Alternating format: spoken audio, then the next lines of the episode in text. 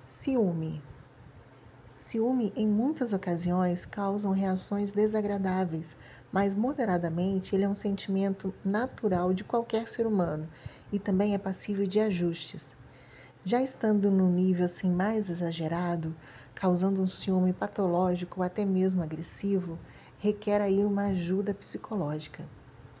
O ciúme surge como um sinal de alerta, quando acreditamos fielmente que algo está acontecendo, que não está indo muito bem, que não está indo como desejávamos.